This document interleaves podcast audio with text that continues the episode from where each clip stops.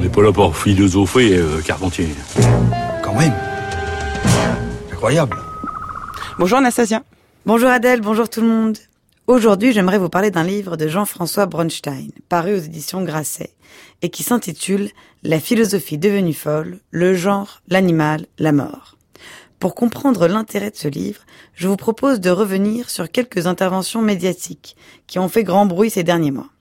D'abord, l'intervention d'Arnaud Gauthier-Favas, militant LGBT, sur le plateau de l'émission Arrêt sur image le 29 juin, animé par Daniel Schneiderman. Pourquoi a-t-il été si difficile de- d'inviter des femmes? Je ne suis et un homme, monsieur. Vous n'êtes pas un homme. Ah pardon. non. Non, non, je sais pas ce qui vous fait dire que je suis un homme, mais je ne suis pas un homme. Votre apparence? Ah bon? Ah bah il faut pas confondre identité de genre et expression de genre, sinon on va déjà mal partir. Alors, Euh, non, non, je suis non binaire, donc ni masculin ni féminin, Comment et je vous refuse qu'on me genre comme un homme. Comment vous définissez-vous? Comme non binaire. Comme non binaire. Oui, D'accord, mais ni masculin ni féminin. c'est ça. Ça résout pas le problème des femmes sur le plateau. Ça ne résout pas le problème des femmes sur le plateau, mais ne dites pas qu'il y a quatre hommes sur le plateau, c'est le mégenré et c'est pas très agréable.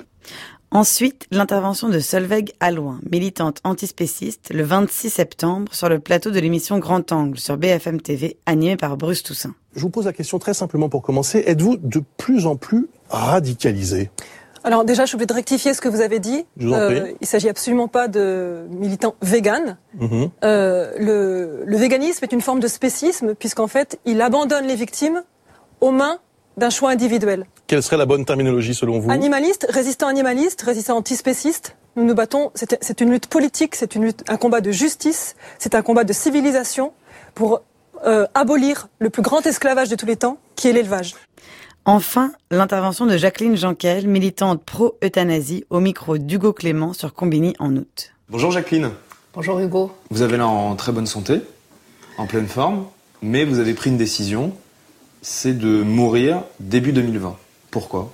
Bah, parce qu'il faut bien fixer une date à un moment ou à un autre si on veut partir comme on veut partir. Vous pouvez légitimement vous demander quel est le rapport entre l'homme qui ne veut pas être assigné à son genre, la femme qui considère que les animaux sont aujourd'hui victimes de déportation et de génocide au même titre que les humains ont pu l'être, et celle qui considère que la vieillesse est un naufrage et qu'il faut donc en finir le plus vite possible avec la vie. Eh bien, pour le philosophe Jean-François Bronstein, il y a un rapport.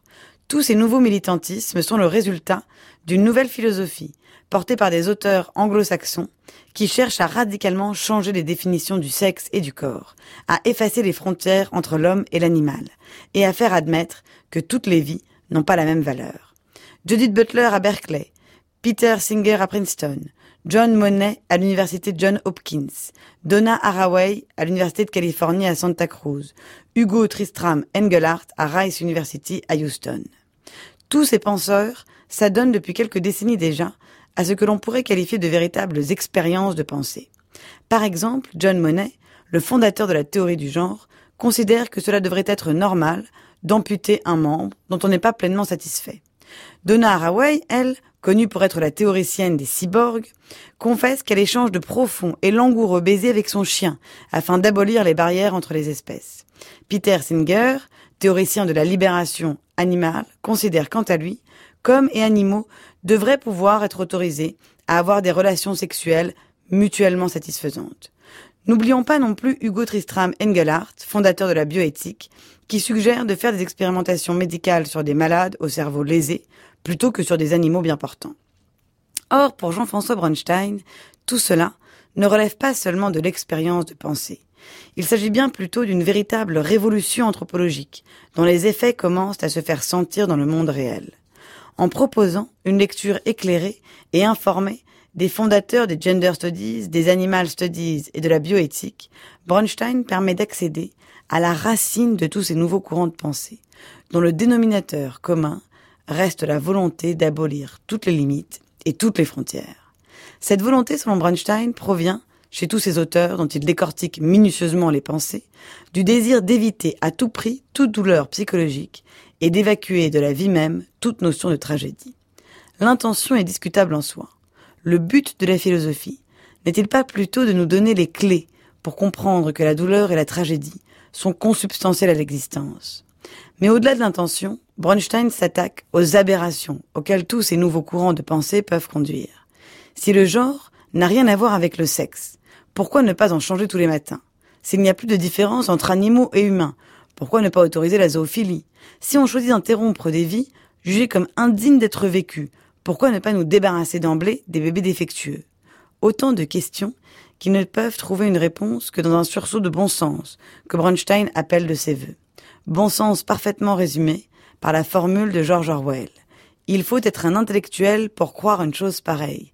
Quelqu'un d'ordinaire ne pourrait jamais atteindre une telle jobardise. Après les liens qui libèrent, repensons donc un peu aux frontières qui nous constituent. C'est ce que propose Jean-François Bronstein dans son ouvrage La philosophie devenue folle, le genre, l'animal, la mort, paru aux éditions Grasset. Merci beaucoup Anastasia. Votre chronique est à réécouter en ligne sur le site du journal de la philo.